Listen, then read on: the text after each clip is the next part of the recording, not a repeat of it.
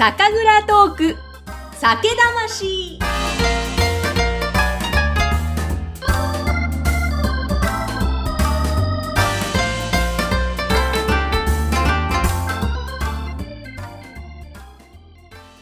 皆さんこんにちは。酒蔵ナビゲーターの山口智子です。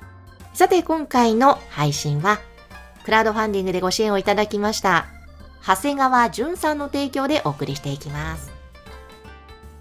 えーさて前回に引き続きまして、ゲストは青森の八戸種類株式会社取締役営業部長の下村達夫さんです。よろしくお願いします。よろしくお願いいたします。えー前回はジョクのお話、また3月のイベントのご紹介させていただきましたが、下村さんご自身は青森八戸種類にはい。入社されて、今21年目と伺っていますが、はい、そうですね。はい。はいあ。の、前職というのはまた違ったお仕事でいらっしゃったんですか？えそうですね。あの、外食、商社といいますか、えっ、と、レストランとかホテル関係、他にこう、食材を卸してる会社でした。まあ、そこであの、セールスとして10年ほど、ええはい、働いてましたね。はあ、はい。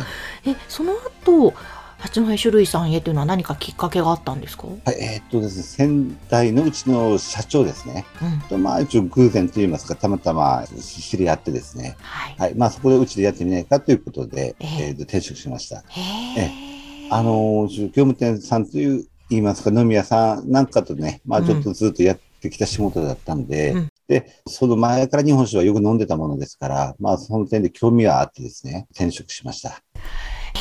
じゃあまた食に関わることではいらっしゃいましたけども、でも酒蔵に入るというのはまたまた違った業界だと思うんですが、はい、そうですはいね。やっぱりだいぶ古い業界といいますか、ね、日本の国酒としてのね、とその業界ですので、あの、最初入った時は多少カルチャーショックといいますか、はい。はい。やっぱりその、昔からやってきた部分、今私がやってきた教室とはまた全然ね、違ってたものですから、えはい。ただやっぱりその、えっ、と、私が入社したあたりから、うんこの政治業界っていうのはどんどん変化、はい、してきてましてえ、ええやっぱりまだその当時はですね、どうしてもイメージとしては一升瓶をちゃぶ台に乗っけでうん飲んでるお父さんのイメージが日本酒だったじゃないですうんか。うんうんはい。で、まあその中でこう、一応自分はこの銘柄しか飲まないっていう頑固なお父さんたちはあ。が、やっぱり一応日本酒を飲んでるイメージだったんですけども、うん。ここから10年、20年経ってですね、今、どちらかというと若い世代の方たちがすごく日本酒に興味を持って飲んでくれてるので、ええはい。こう一応入社したあたりは私も日本酒っていうのはもう大きくくくっての日本酒だったんですけども、うん本当にあのいろんな種類もあるし、まあ一つの種類でも、まあその酒蔵によっての特色ですか。うんまあ、本当にあの、一応日々勉強のさせてもらってるなっていうのはすごく実感はしています。もともとでも下村さん日本酒はお好きでいらっしゃったはい、そうですね。あの、一応他の酒も飲まないわけではないんですけども、はい。体質的にちょっとあの、焼酎とかウイスキーうん。よりかは日本酒が良かったので、うん。まあ、あの、どうしても最初ビールから入ってしまいますけども、ええ。えービール飲んだ後は日本酒ですね。うーん。はい。ええ結構お強いんですかね？あ、今はあんまりちょっと飲めないんですけどあも、ー。やっぱりうちの会社の連中たちとの飲み会になりますと、うんうんあの、一人一瓶一本のペースだったんで、はい。え、一人一升瓶一本のペースが普通だったんですか、はい。すごうい、ん。なんで一緒飲み放題やってる飲み屋さん？ええなんかに関してはえらい迷惑 な感じで言われてましたけどもね。はいいやー、すごい豪快ですね。でまあ、今はですね、まあ先日のね、お酒の買いの時は4、5瓶1本飲んで、まあ、ちょうどよかったかなとは思ってましたけども、は。はいただやっぱりちょっと飲めなくはなってるのかなとは思いますし、はえーその点に関してはですね、一応日本酒ユーザーの傾向としては、さっき一升瓶ばっかり飲んでるお父さんの話したと思うんですけども、はい。えーと最近の飲み方は、うん。いろんな種類を少量ずつ飲むという飲み方になってきてますので、うん。うん。俺はこの銘柄しか飲まないっていうのではなくて、はい。もう一回この銘柄飲んだら、この次はこれを飲んでみようっていう、ね、あの、様々な選択肢があってですね、まあ、ちょっと非常に、あの、迷うところといいますか、うん。はい提供する側としても。はい、そそうですね。へーはい。まあ、なんでやっぱ昔に比べると、一応限定商品とか別タンクっていうのはすごく増えてはいます。へえ、そっか。じゃあ確かに昔とだいぶ変化してきているから、そのあたりの工夫とか、いろんな、やっぱり苦労、大変な面もたくさんありますよね、きっと。そうですね。うん。あの、前は大きいタンクをこういっぱい作ってればよかったんですけどうも、ん。やっぱりユーザーの方っていうのはもうとにかく新しいもの、これを飲んでみたい、あれを飲んでみたいっていうのが多いものですから、うんえっ、と、当社だけじゃなくて、やっぱりそういった商品を毎月のように発売はしていますね。うんうんうんうんももちろんきっとその消費者飲むお客様のやっぱり意向によってどんどんどんどんはい変化させていくことも大切なんでしょうけど、はい。酒蔵さんにとってはもっと大切にしたいこととかそういったこともやっぱりあるんですか、そうですね。いろんなお酒をを作っていく中で、うん。当社の方針としてなんですけども、やっぱりちょっとその流行にあまり流されず、はあで、当社はあの、協会順を公募っていうのをこう中心に使ってるんですよ。はい。3が低めでですね、ええーっと、全体的に非常に旨味の乗る工房なんですけども、はい。はい。その工房だけではないんですけど、その工房中心に全体の酒造りをやっていますね。へえ、はいこれはなぜ15工房というそこのあたりのこだわりもあるんですか？はい。えーっとですね、ちょっとあの、証明するものがないんで、ええ。えーっと、はっきり断定的には言えないんですけどうも、ん。当社ハチするといううん。とこの、えーっと、酒蔵で発見されたんではないかと言われてるんですよ。そうなんですね。はいただ、えーっと、これに関してはいろんな説があってですね、うんうんあの、まあ、ちょ他の酒蔵さんええも、やっぱりちょっと一応ここで見つかったんじゃないかというふうに結構、結構証明できないので。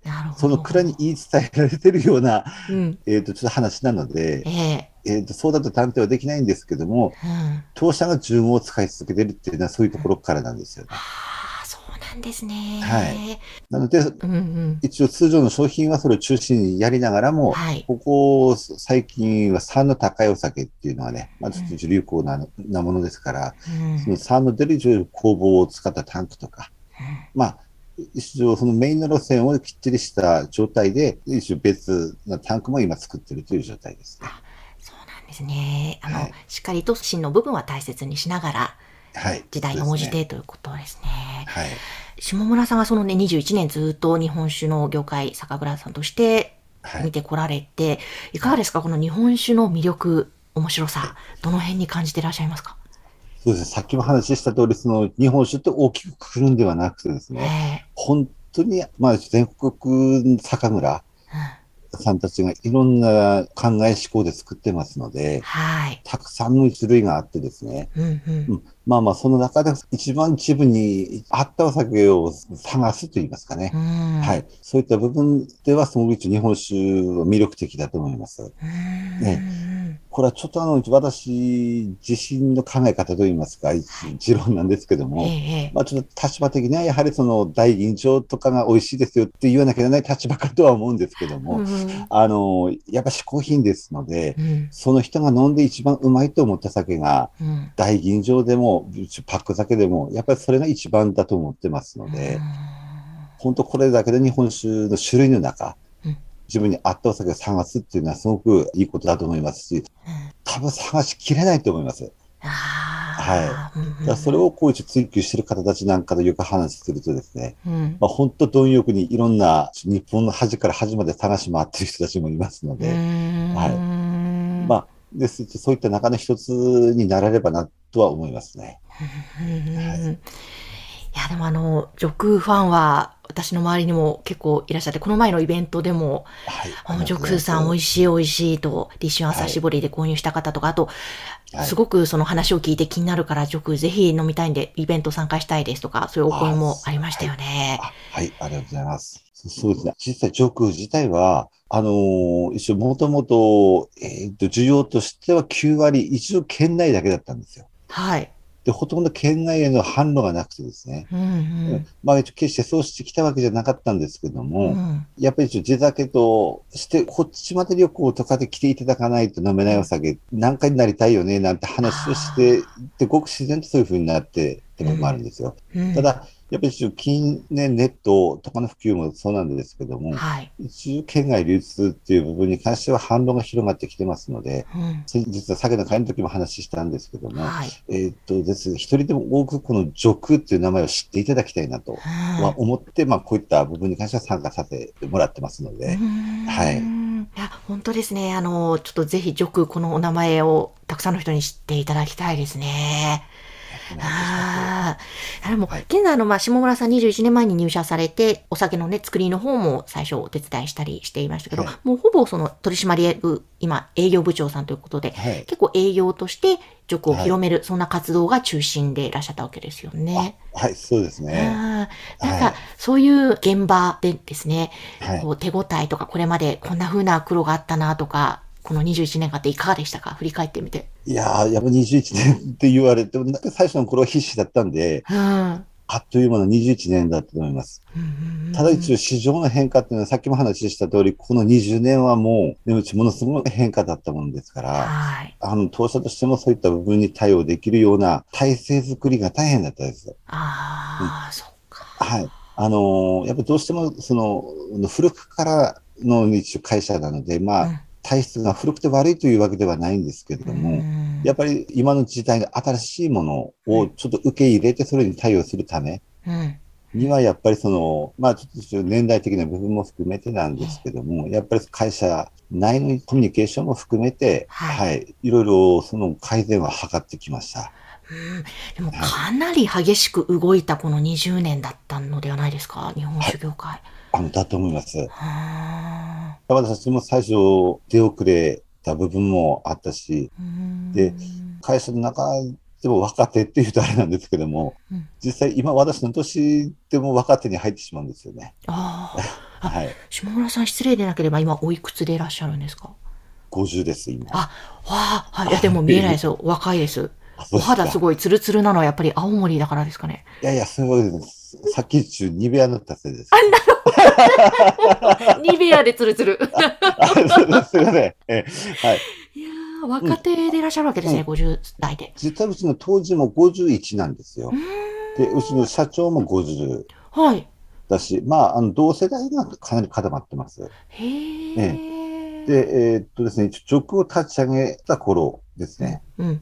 実際、塾の歴史っていうのはそんなに長くなくてですえね、え、えーその前の銘柄があったんですけどええ。も、はい。えーっと、14年前に塾という名前にしたんですよね。うん。はいで、あその段階で結構今の世代だけが一応会社に残ってというか、あはいいういう形になって、どんどん社内を改革してきました。はで、まあその時にちょっと今の社長も、それ38で社長になったのかな。そうだった、若い時に。なんではい。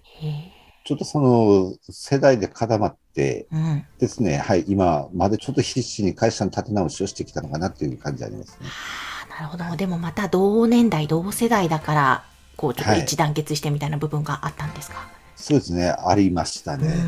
わあ、そうなんですね。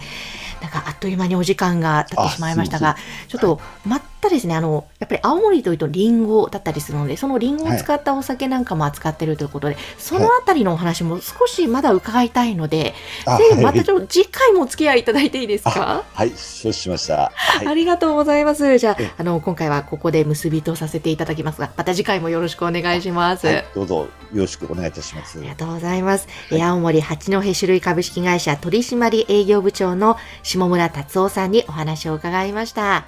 そして今回の配信はクラウドファンディングでご支援をいただいた長谷川淳さんの提供でお送りしました。それでは皆様今宵も幸せな晩酌を